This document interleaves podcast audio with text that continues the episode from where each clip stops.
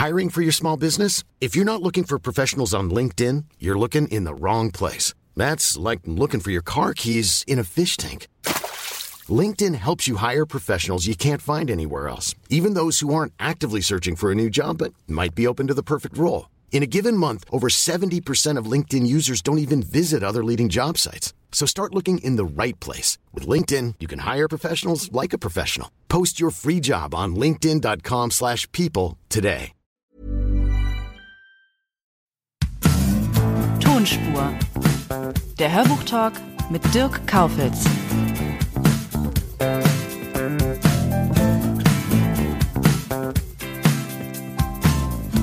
Mein heutiger Gast, Max von Thun.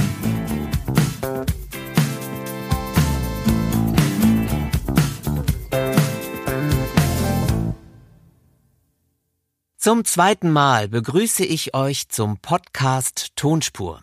Ich bin Dirk Kaufels und lade euch auch heute wieder ein, mit dabei zu sein, wenn ich mich in einem Berliner Tonstudio mit einem sehr spannenden Herrn unterhalte. Es handelt sich um Max von Thun, Schauspieler, Musiker und seit kurzem auch Kinderbuchautor. Sein Werk Der Sternenmann wurde zum Bilderbuch Bestseller und daraus ist ein Kinderhörspiel entstanden, bei dem Friedrich von Thun, Katharina Thalbach, Nina Petri, Andreas Fröhlich, Jens Wawracek, Ilka Teichmüller und natürlich Max selbst mitgewirkt haben. Ich darf so viel verraten. Die CD Der Sternenmann ist wirklich ganz süß geworden. Sie enthält nicht nur die Hörspielvertonung, sondern auch gute Nachtlieder aus der Feder des Autors. Vielleicht könnt ihr ja noch diesen Geschenktipp zu Weihnachten gebrauchen. Der Sternenmann ist eine ideale gute Nachtproduktion für die Kleinen. Anlässlich der Hörspielaufnahmen im Sommer diesen Jahres hatte ich die Gelegenheit, mit Max von Thun im Tonstudio zu sprechen. Das Interview hört ihr jetzt.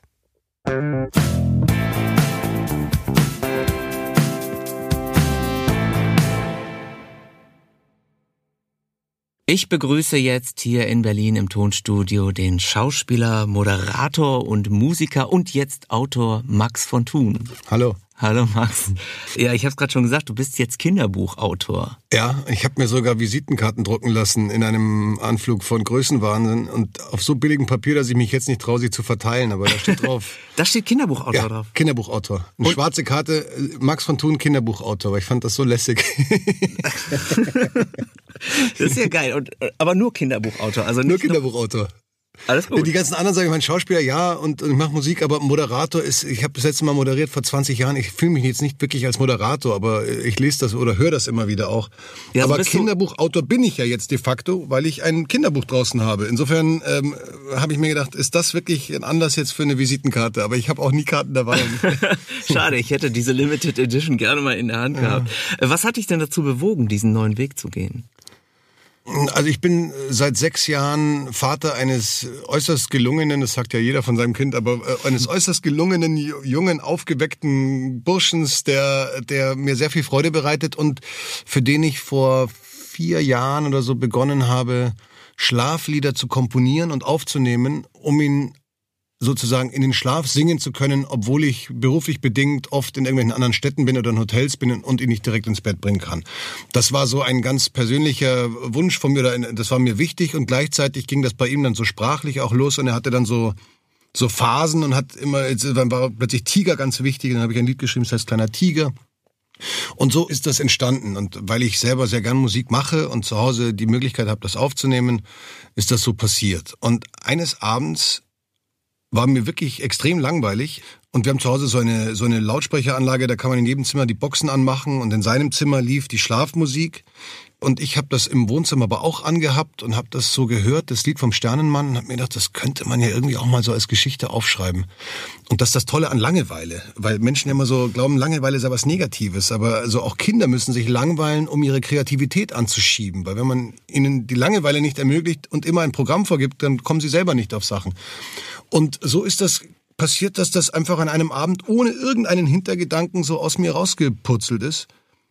Und dann habe ich zum Spaß einfach an, an, ein paar Verlage geschickt oder an zwei, drei Verlage geschickt und der erste hat gleich gesagt, ja, das äh, machen wir, nehmen wir. Und rausgekommen und, ist das Bilderbuch Der Sternenmann, erschienen genau. 2018 und ein großer Erfolg. Ja, also wirklich eine Stamm. Wir haben also sind, ich weiß gar nicht, der wievielten Auflage und und also da, da hat sich irrsinnig viel getan und ich weiß auch nicht. Das ist ja ein, also ich lese sehr viel auch oder wir lesen sehr viel zu Hause. Wollte ich dich nämlich gerade fragen. Also liest du deinem Sohn auch ich, vor? Also äh, ganz ehrlich, ich ich merke jetzt macht sich das so bezahlt. Wir haben ganz früh angefangen ihm vorzulesen, als er noch gar nicht sprechen konnte eigentlich. Und mein Sohn benutzt wirklich, also das ist, das ist so eine Wonne, diesem kleinen Scheißer zuzuhören, weil der also Konjunktive gebraucht und, und Genitive komplizierte und, und grammatikalisch so toll ist und, und so Formuliere so Redewendungen aus schönen Büchern. Also man muss natürlich okay, Was sind denn schöne Bücher für dich? Naja, also äh, äh, halt die ganzen, also so früher Klassiker, da war also, äh, äh, wo die wilden Kerle wohnen. Oder ich habe ein Buch, das habe ich als Kind auch geliebt, Bruno vor noch ein Tor über einen dicken Bären, der Fußball spielen möchte. Und die sind eben süß formuliert. Und jetzt, jetzt haben wir gerade gelesen, da gibt es, ich glaube, fünf oder sechs Bände davon, die Muskeltiere. Das sind zwei Mäuse, eine Ratte und ein Hamster, die also... Von Ute Krause. Genau. Und, ja, und, und das, mhm. das hat mein Sohn auch, das äh, mussten wir dauernd lesen. Ich merke dann so, wenn er also sagt, ich, ich könnte jetzt eine Kugel Zitroneneis verspeisen. Wenn ein kleines Kind sowas sagt, dann merkst du, irgendwo bleibt das sprachlich hängen, was man ihm so vorliest. Weil diese Formulierung kommt nicht von mir. Ich sage sowas nicht, wenn, ich, wenn es um Eis geht oder Aber das, so. das höre ich natürlich jetzt gerne, weil das ist ja sozusagen auch ein, eine Hymne auf das Hörbuch. Das Zuhören von Geschichten, dass das so in den Sprachen... Absolut, Ja, das ist genau das Gleiche, klar. Also ob das jetzt jemand vorliest oder ob man das von einer CD hört, das ist egal. Aber einfach schöne kindgerechte Geschichten, die aber eben sprachlich. Wir haben auch schon Bücher gelesen, wo dann eben immer so ein vermeintlich cooler da ist, der sagt so, hey Alter, und ich weiß nicht mehr. Das ist dieser ganze Schwachsinn, den, den kriegt er eben im Kindergarten zu hören und den kriegt er in der Schule später zu hören. Das kann man ja auch nicht vermeiden. Die werden natürlich irgendwie so äh, irgendwann so Sachen auch mit so Form von Sprache konfrontiert. Aber ich finde es einfach, das versuche ich auch beim Schreiben selber jetzt äh, zu beachten, dass also ich, ich habe jetzt jetzt gibt's einen Roman, vielleicht nehme ich jetzt schon wieder Fragen vor, vorweg, aber es also ich habe weitergeschrieben und dann gab's also es gibt einen Roman und da gibt's einen König und da habe ich mir zum Ziel gemacht, dass der immer wenn er redet, irgendwas sagt, so Positives, aber er sagt eben nicht super oder cool, sondern er sagt phänomenal, sensationell, exorbitant um einfach Kindern zu vermitteln, es gibt echt noch viel mehr als nur geil oder so. Und das drückt auch wesentlich mehr aus und das ist schön, weil wir haben ja eine tolle Sprache. Die deutsche Sprache ist ja eigentlich eine tolle Sprache, aber verroht so, weil mittlerweile auch nur noch alle so mit Abkürzungen sich SMSen und Daumen hoch und Smiley statt zu schreiben, super oder schön oder ich weiß, also und, und, und ich glaube, dass man da bei Kindern echt eine Weiche stellen kann in ganz jungen Jahren, dass sie einen schönen Bezug zur Sprache haben. Es geht mir auch so. Ich habe neulich auch ein Buch gelesen, in dem noch so Begriffe vorkamen wie Muckefuck. Mhm. Das kennt ja auch keiner mehr. Gut, das gibt's ja auch nicht mehr. Also es gibt Sachen, die, die, muss man heute nicht mehr kennen, weil da muss man schon googeln. Du kannst ja nirgendwo Mucke von Kölner kaufen, also dann ist ja ja, aber aber Okay, was waren denn deine Lieblingsgeschichten als Kind? Also jetzt Bruno vor noch ein Tor. Bruno vor noch ein Tor, äh, wo die wilden Kerle wohnen. Wir haben sämtliche Bücher von Tommy Unger immer gehabt, also so äh, äh Alda und der Riese oder oder die drei Räuber und da gibt's ja ganz ganz süße Sachen und ich habe jetzt zum Beispiel, ich glaube nicht, dass ich als Kind Jim Knopf gelesen habe, aber ich habe das jetzt mit meinem Sohn gelesen und war völlig begeistert. Also was wir genau, das ist auch so lange her. Ich bin ja ganz schön alt. Aber also bei uns wurde auch gelesen, ich weiß gar nicht, ob so viel gelesen wurde. Also wir sind echt mit dem, der darf unter der Woche auch nicht so, manchmal da am Wochenende darf er so auf dem iPad auch mal so ein, zwei Folgen von seinen komischen Cartoons gucken. Na gut. Aber unter der mhm. Woche wird nur gelesen und da, also so viel habe ich als Kind nicht vorgelesen bekommen, glaube ich.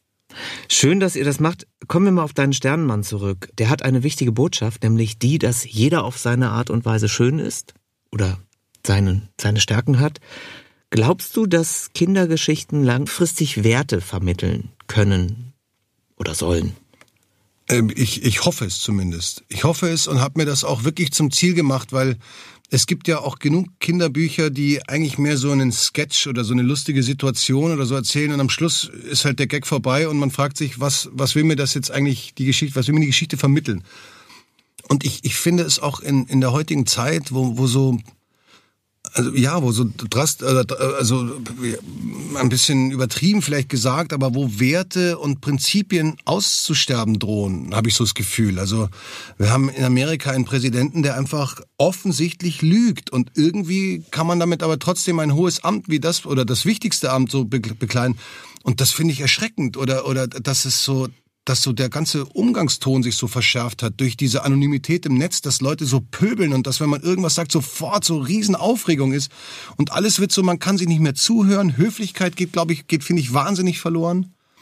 Und ähm, ja, also ich, ich, ich, ich, ich hoffe zumindest, ich finde es schön, einfach wenn, wenn ein Kind, ohne dass es das wirklich merkt, aber schon so ein bisschen so einen Schubser in eine Richtung kriegt und sagt, so könnte es im Leben eigentlich laufen oder so wäre es schön. Wenn alle Menschen so wären, wäre der, wär der Planet ein wesentlich harmonischerer oder so.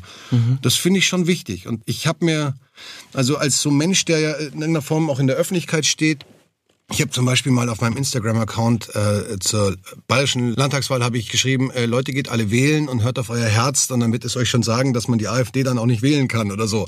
Dann kamen sich Leute so echauffiert und gesagt, aha, und jetzt sagt er uns auch noch, wen wir wählen sollen und so. Und dann habe ich gemerkt, ganz ehrlich, also, oder ich würde mich auch nicht in, in Dresden irgendwo in die Frauenkirche stellen und, und mit so Pegida-Leuten, die so, so in Rage ja sofort sind. Und man sagt, was ist denn los? Ah, das Scheiße! So, da, da kannst du auch gar nicht reden. Mhm. Und dann habe ich mir so gedacht, die sind mir eigentlich auch egal.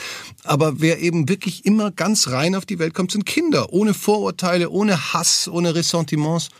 Und die werden ja anerzogen. Und wenn man dann vielleicht in einem Buch eine Message bekommt, die man zu Hause sonst nicht vermittelt bekommt, dann ist ja schon geholfen, dann ist es ja schon irgendwas Schönes.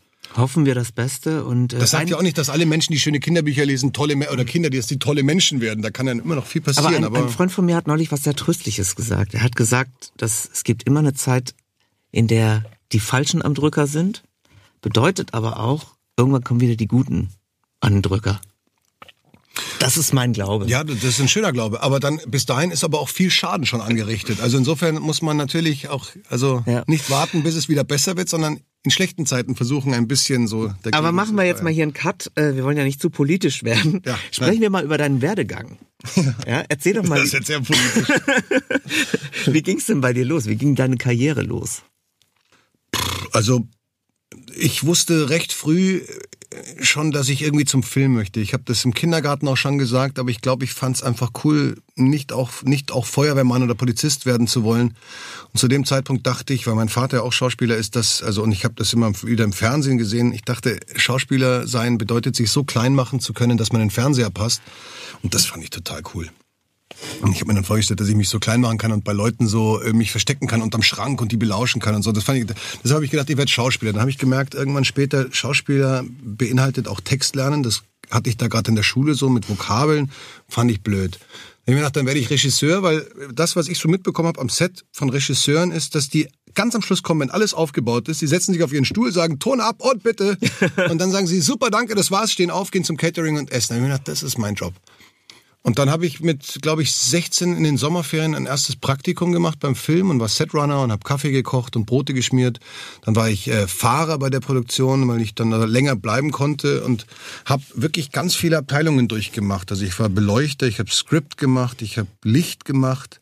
Und dann als Regieassistent habe ich bei so Tatorten zum Beispiel den wenn so, wenn so die Kommissare im Büro sitzen, es klopft an die Tür und ein, ein, ein, ein Streifenpolizist kommt und sagt, Kollegen, das müsst ihr euch anschauen. Mhm. So, das ist oft zu klein für einen Schauspieler, so eine Rolle. Da kannst du schwer jemand Guten besetzen. Und oft auch zu groß schon für Komparsen, weil es ist erschreckend, wie schlecht manche Menschen dann so einen Satz sagen. Und dann habe ich das gemacht und es hat mir irgendwie Spaß gemacht. Und ich habe mir eine Agentur gesucht, so mehr aus Langeweile, habe gesagt, ich würde das gerne mal versuchen und seitdem lebe ich davon. Du hast immer versucht, so ein bisschen dein eigenes Ding zu machen, so nimmt man dich zumindest wahr, so nehme ich dich wahr. Und trotzdem wird es sicherlich den einen oder anderen öffentlichen Vergleich mit deinem Vater gegeben haben. Wie bist du damit umgegangen? Also diese sozusagen. Naja, Ver Vergleich ist es ja in der Form nicht, weil wir, weil wir auch ganz. Ich werde auch mal wieder gefragt, ob dann Konkurrenzdenken oder so ist, weil wir sind ja, es ist ja unterschiedliche Altersklassen. Wir, wir konkurrieren ja nicht um die gleichen Rollen oder so. Also ich weiß, ganz am Anfang hat's mich ein bisschen genervt, weil natürlich, wenn man gerade als Junger so anfängt, will man als eigenständiger Mensch wahrgenommen werden und nicht als der Sohn von. Was es äh, wesentlich leichter gemacht hat, ist, dass mein Vater, also der hat ja oft auch den Ruf, dass er so der Gutmensch und ich weiß, er spielt die ganzen Aristokraten, das völliger Quatsch ist. Also mein Vater spielt wirklich sehr vielseitige Sachen und arbeitet mit großen, tollen Regisseuren zusammen und macht schöne Sachen. Also ich kann mit Fug und Recht sagen, dass ich stolz oder dass ich das gut finde, was er macht und dass ich deshalb auch überhaupt kein Problem habe. Mhm wenn er jetzt nur so seichten Quatsch drehen würde, dann würde ich vielleicht irgendwann versuchen, das Gespräch umzulenken oder so, weil wenn es dann nicht recht ist. Aber insofern und der ist auch sonst ein cooler Typ. Also ich habe jetzt kein Problem, auf ihn angesprochen zu werden, aber es ist manchmal wirkt es ein bisschen bemüht, auch so in Interviews und so oder dann so, dein Vater ist ja und so, einfach nur um den Vater reinzubringen. Aber ich habe also, heute ist mir das relativ egal, ehrlich mhm. gesagt. Aber was ich dich trotzdem gerne mal fragen wollen würde, ohne jetzt deinen Vater zu viel in den Vordergrund zu rücken, du gehörst ja einem Adelsgeschlecht an. Das von kommt ja nicht irgendwo her. Ist das ein Thema unter Schauspielkollegen? Also war das irgendwie jemals für dich hinderlich oder nicht hinderlich? Wie wird das wahrgenommen? Nein, aber also ich, ich glaube, ich habe schon also ein paar Rollen vielleicht auch aufgrund meiner familiären Geschichte so vielleicht zumindest hat dann irgendwann mal jemand gesagt, das trifft sich ja gut und der kennt sich ja auch so ein bisschen aus so und der saß schon mal in einem Schloss oder ich weiß nicht was, der kann dann vielleicht glaubhafter in dem Schloss bei uns sitzen. Also das weiß ich nicht, inwiefern das ausschlaggebend ist, aber grundsätzlich ist es schon so, dass dass die Menschen ja immer so in so Schubladen denken und also ja, Caster auch. Caster auch, ja. Und ich weiß, also ich kann's, also mein Vater, weiß ich nur, hat irgendwann einfach den Wunsch gehabt, den dann viele Schauspieler haben, du bist dann einfach einen kaputten Obdachlosen spielen oder so, weil du einfach mal auch zeigen willst, du hast eine Palette, eine Bandbreite und kannst verschiedenes. Und da ist es schon so, dass vielleicht dann der eine oder andere sagt, ja, aber den kann man ja nicht besetzen, weil der ist ja eigentlich, also der lebt ja das und so und das ist ja der, der, der Herr. Also das, das müssen immer andere sagen, aber ich habe also nie das, das war nie ein Thema und es war auch nie der Grund, zu sagen, also den können wir jetzt nicht als, was weiß ich, Junkie oder sonst irgendwas besetzen oder als Mörder, weil der ist ja, also der ist ja aus einer aristokratischen Familie und die sind ja alle edel und nobel und die machen sowas nicht. Was ja auch nicht stimmt. Also. Ja, ja, äh, ich sehe dich ja übrigens auch so gar nicht. 1997 hast du mit 20 Jahren deinen ersten Film gedreht, zumindest laut meiner Information, La Morte von Xaver Schwarzenberger. Schwarzenberger, ja. Und damit hast du auch direkt neben so Kalibern wie Senta Berger, Christiane Hörbinger oder Nicole Hesters gespielt. Mhm. War das einschüchternd für dich? Ehrlich gesagt kannte ich viele von denen gar nicht damals, zu dem damaligen Zeitpunkt. Sonst wäre es vielleicht einschüchternder gewesen. Und so jemand wie die Senta äh, Berger, die, mit der bin ich, also wir sind, ich bin mit den Kindern aufgewachsen. Wir waren acht Jahre oder so immer im gleichen Ort in Italien, nochmal Urlaub gemacht. Das war dann eher so was familiäres. Also da war eher Support dann da und den Xaver Schwarzenberger kannte ich davor schon. Also ich habe mir da auch nie großartig so einen Kopf gemacht. Ich bin eigentlich, das glaube ich, hat auch was mit Erziehung zu tun. Das versuche ich bei meinem Sohn auch, der auch wirklich ein gutes, gesundes Selbstbewusstsein, glaube ich, hat. Also zumindest lasse ich mir da nicht anmerken, wenn ich Unsicherheiten verspüre oder, oder Lampenfieber habe. Ähm, aber ich war, da war ich schon aufgeregt. Klar ist man, also wenn man vor allem so am Anfang auch noch nicht so ganz genau und, und, und die Begriffe vielleicht ein bisschen noch neu sind und, und und dann jemand sagt so, mach und das, hier, achte mal da drauf und man denkt so, Gott, das ist in der Mitte von dem langen Text und hoffentlich habe ich bis dahin nicht ver Also klar, das sind so Sachen, die natürlich aus mangelnder Routine noch ein bisschen mehr, mehr im Fokus rücken, aber Okay. Also das, nein, das war mir, das war mir aber immer. Ich habe das aber auch, auch, auch dann so mit mit später in, in so größeren Produktionen. Eigentlich ist es so, dass je größer die Stars, desto entspannter sind sie meistens. In Deutschland ist das nicht immer so. Also wenn man es dann so durch europäische Co-Produktionen habe ich dann so, so auch amerikanische oder, oder halt internationale Stars. Und das waren meistens, da hat man davor tierischen Schiss. Und das sind aber dann die, die auch gar niemand mehr beweisen müssen, dass sie Stars mhm. sind, sondern die einfach gelassen über den Dingen schweben und den Jungen auch sagen, komm mal mit, hier, ich komm, versuch's doch mal so. Oder das ist dann immer schön. Also das ist übrigens ne. meine Erfahrung auch im ja, Tonstudio. Ja. Apropos Tonstudio, 2007 hast du dein erstes Hörbuch eingelesen, Harold and Maud ja. von Colin Higgins. Hat sogar auch das Grandios-Siegel des Magazins Bücher bekommen. Ja, natürlich. Ja, ja. ja natürlich. ja, wie war denn die selbst. Arbeit an deinem ersten Hörbuch? Also das ist ja schon eine Weile her, aber ich kann mich noch erinnern, dass ich wirklich erstaunt war darüber, man nimmt die Muskulatur in seinem Mund nicht so wahr wenn man normal so spricht oder sich mit Freunden trifft. Aber wenn man so bewusst einfach im Studio ein paar Stunden liest, dann merkt man, dass die Zunge plötzlich, äh, dann, die verselbstständigt sich. Das hat mich damals, also das, das ist hängen geblieben, dass meine Zunge irgendwann einfach nur so ein unbrauchbarer Lappen in meinem Mund war, der mir oft die Silben einfach ver, verhauen hat oder, oder so. Und das ist schon ganz schön anstrengend. Also es war anstrengend, finde ich, ja. Mhm. Also jetzt nicht keine negative Erfahrung, aber aber aber schon anstrengend. So. Ja, ich kenne einen Schauspielkollegen, der mir sagte, er hat auch sein erstes Hörbuch mit mir aufgenommen, das sei mit Abstand das Schwerste, was er jemals gemacht hätte. Er hat alles gemacht, Bühne, Film, Fernsehen, aber das sei schon hammerhart ja, weil, gewesen. Weil, ja, weil eben auch der körperliche Ausgleich, so man sitzt ja so an das, man ist an dieses Mikro gefesselt und wenn auf der Bühne, wenn man da lange Texte hat, bewegt man sich und macht und so und da ist auch mehr diese Interaktion und plötzlich liest man eben so im stillen Kämmerchen und hofft bei jedem Satz, dass man den fehlerfrei durchkriegt und dass die Zunge nicht macht, was sie machen will oder so. Okay. Ja, aber hörst du selbst Hörbücher? Ich fahre wahnsinnig wenig Auto und das wäre so bei längeren Strecken, finde ich, die beste Gelegenheit. Grundsätzlich, ich lese immer noch wahnsinnig gerne und viel, weil ich das einfach schön finde und, und mag. Und bevor mir jemand was vorliest, lese ich es lieber selber.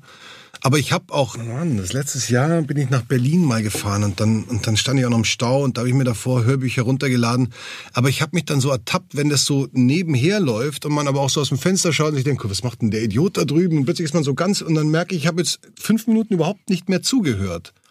Das ist das. Das habe ich, wenn ich selber lese, habe ich es in der Hand und wenn ich merke, es wird irgendwie gerade unkonzentriert oder die, die Buchstaben verschwimmen ein bisschen, lege ich es weg und mache halt, schaue ein bisschen rum und dann lese ich weiter. Aber ich, das ist interessant. Ich bin auch nicht Hörbuch-Multitasking-fähig. Also meine Kollegen können nebenbei äh, Hörbücher hören, während sie arbeiten. Das kriege ich überhaupt nicht hin. Also das geht mir ja, weiß, so wie die arbeiten. aber, aber ja, also ich, ich, ich, das macht schon absolut Sinn, so finde ich. Und ich, ich, ich, also mein Sohn hört jetzt auch immer mehr so so Hörbücher und und halt so Hörspiele oder wie das dann heißt für für Kinder.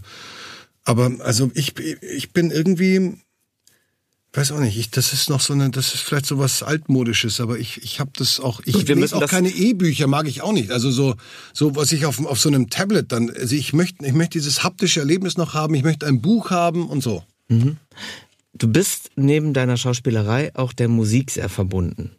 Du hast in der Band gespielt von Thun und 77 oder 77, wie habt ihr mhm. euch genannt? 77. Ich, ah. Du kannst es international aussprechen. Von Thun wollte die Plattenfirma dann haben, dass das irgendwie drin ist. Aha. Ursprünglich hieß die Band nur 77, also zwei Siebener. Ja, in welcher Sprache wenn du dich entscheiden müsstest, Musiker oder Schauspieler, was würdest du wählen?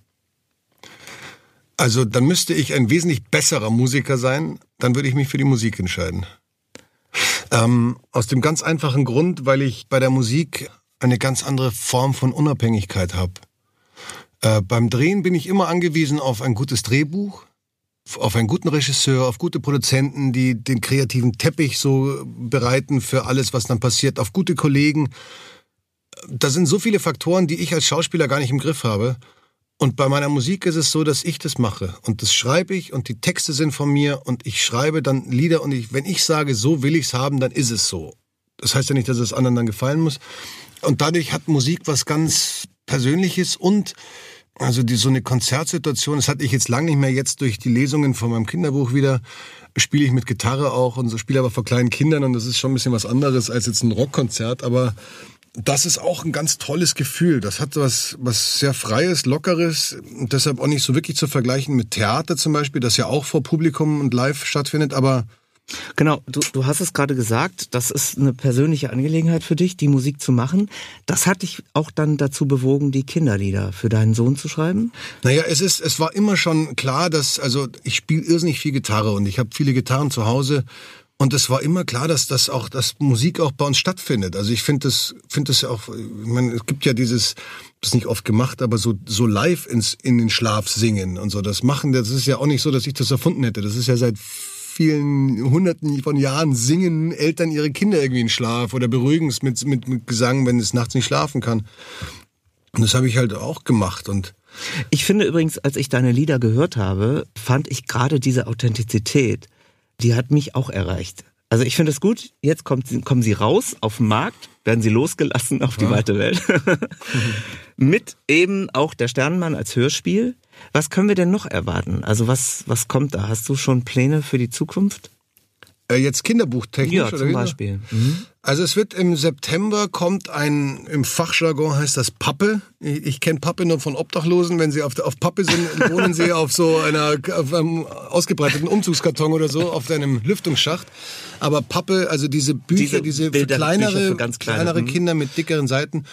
Und das war die Idee oder der Wunsch von Ars Edition, von meinem Verlag. Die haben also das Schlaflied vom kleinen Tiger, das es auch ja gibt so für meinen Sohn das hat ihnen so gefallen, dass sie einfach nur den Text nehmen wollten und dazu wurden jetzt Illustrationen oder werden die gemacht von der wieder der gleichen Illustratorin, die schon den Sternmann auch gezeichnet hat, Martha Balmaseda heißt die.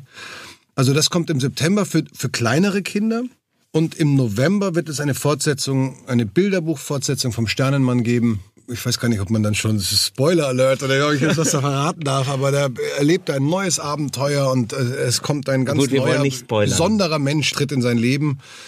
Und ich habe Anfang des Jahres jetzt äh, basierend auf Ideen von meinem Sohn wirklich also aktiv mitgestaltend, mein Sohn und mir einen Roman geschrieben für den Sternenmann, einen Erstlingsroman oder ich weiß, nicht- ich weiß nicht, wie das heißt oder erst äh, lese also für für für Erstleser. für junge für, für kleine Menschen, die genau so, so ein Mittelding, also das kann man vorlesen und wenn sie in der Schule sind, könnten sie es dann auch theoretisch stellenweise selber lesen. Apropos Mensch, der ins Leben tritt.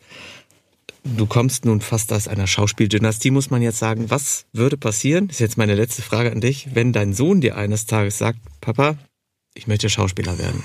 Ja, das gibt's nicht. Der soll, der soll was Anständiges machen. Nein, ich, ähm, also pff, grundsätzlich habe ich das wirklich das große Glück gehabt, dass meine Eltern mich und auch meine Schwester immer in allem so unterstützt haben. Und geht nicht, gab's erstmal nicht. Also Instrumente oder Hobbys oder Sportarten und so.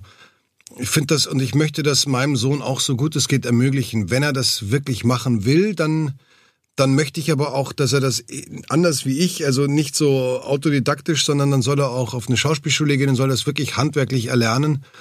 Aber ähm, ich habe vor, vor zwei Jahren oder drei Jahren im Spiegel so einen Artikel über Schauspieler und da stand so als, als inoffizielle Zahl, dass es so um die 15.000 Schauspieler in Deutschland gibt und 5% davon können von dem Beruf leben.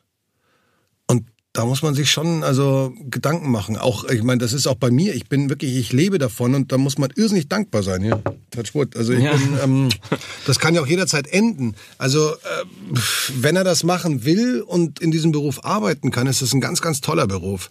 Aber wenn er da nichts zu tun hat, ist es furchtbar. Und dann weiß ich nicht. Also Gut, also wie auch immer, wünschen wir deinem Sohn alles Gute. im Moment will er Musiker werden. Er hat mit Gitarrenunterricht Zukunft. Dann angefangen. tritt er doch in deine Er hat mit. Gitarrenunterricht angefangen und er liebt gerade Guns N' Roses und Motorhead. Und wir müssen die ganze Zeit Hardrock hören. Oh, Geschmack hat er schon mal. Ja, ja, ich aber er hört halt viel Musik im Auto bei mir, aber ich weiß nicht, warum er sich gerade das ausgesucht hat. Ich höre das auch gerne, aber auch nicht immer.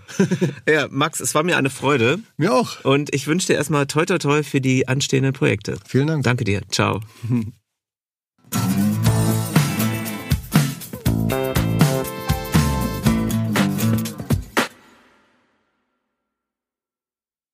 Ihr habt es gerade schon vernommen. Das Bilderbuch Kleiner Tiger, müder Krieger ist mittlerweile auch im Handel erhältlich. Ebenso natürlich Der Sternenmann als Buchausgabe und als CD. Eine kleine Korrektur gibt es noch zum Interview. Das zweite Sternenmann-Abenteuer erscheint nun doch erst im März 2020. Es heißt Der Sternenmann und die furchtlose Prinzessin Luna. Natürlich sollt ihr zum Schluss noch eine kleine Kostprobe aus dem Kinderhörspiel Der Sternenmann bekommen. Ihr hört jetzt eine Szene mit Max von Thun als Erzähler, Jens Wafferczek als Sternenmann, Nina Petri als Astronautin und Ilka Teichmüller als aufgehende Sonne. Plötzlich saust eine Rakete mit einer Astronautin an Bord über seinen Kopf hinweg. Sofort schöpft der Sternenmann wieder neuen Mut. Astronautinnen kommen viel rum. Vielleicht hat sie ja was gesehen. Äh, hallo, liebe Astronautin. Ich hätte eine Frage. Hallo? Der Sternenmann winkt der Rakete mit beiden Händen zu und die Astronautin öffnet ein Fenster. Hallo, kleiner Sternenmann. Warum bist du denn so aufgeregt? Hast du vielleicht meinen kleinen Stern gesehen? Ich bin zwar heute schon einmal durchs halbe Universum geflogen, aber den kleinen Stern habe ich noch nicht gesehen. Dabei mag ich ihn doch ganz besonders gerne. Jetzt muss ich aber schnell weiter. Ich habe noch einen Satelliten zu reparieren. Viel Glück bei deiner Suche, kleiner Sternmann. Gute Nacht. Und damit schließt sie ihr Fenster und die Rakete verschwindet mit einem mächtigen Feuerstrahl am Horizont. Ratlos schaut der Sternenmann ihr nach. Tja. Und was mache ich jetzt?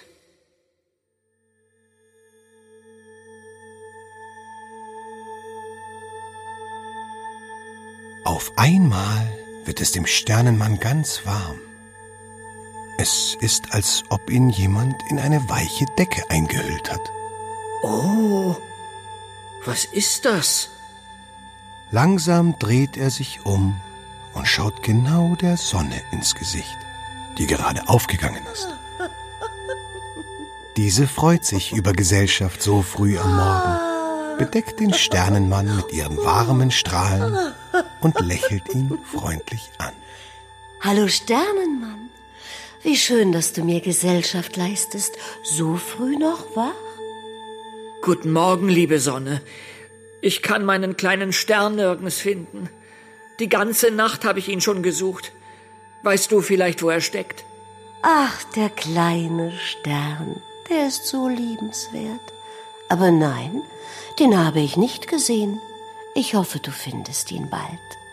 Jetzt muss ich meine Strahlen auf die Erde legen, damit die Blumen blühen und die Kinder spielen und im Wasser planschen können.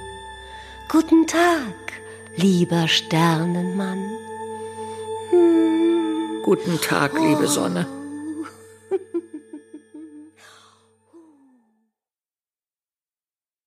Das war es mit der aktuellen Episode von Tonspur. Ich hoffe, dass es euch gefallen hat. Falls ja, könnt ihr den Podcast kostenlos abonnieren und mir natürlich gerne eine schöne Bewertung hinterlassen. Falls ihr mich kontaktieren möchtet, könnt ihr das unter tonspur.argon-verlag.de tun. Weitere Informationen findet ihr außerdem in den Show Notes. Danke an all die tollen und wunderbaren Menschen, die das hier möglich machen. Vor allem an Sabine für den Rückhalt, Dominik für einen umwerfenden Soundtrack und Patrick für einen brillanten Ton. Ich freue mich, wenn ihr bei der nächsten Folge wieder mit an Bord seid. Die wird weihnachtsbedingt erst in drei Wochen erscheinen. Aber das Warten lohnt sich, denn dann stelle ich euch das sehr beliebte und erfolgreiche Hörspiellabel Titania Medien vor. Habt eine gute Zeit, schöne Weihnachten, einen fantastischen Rutsch und bis dann. Tschüss, euer Dirk.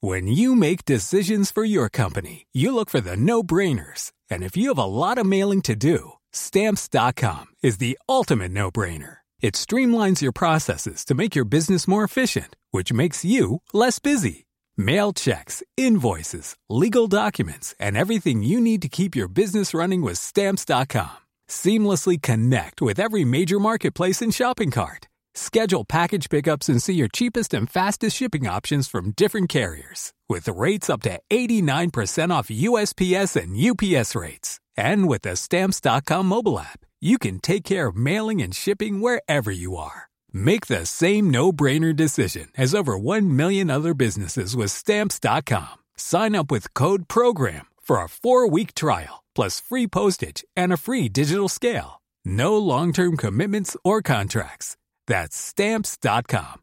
Code program.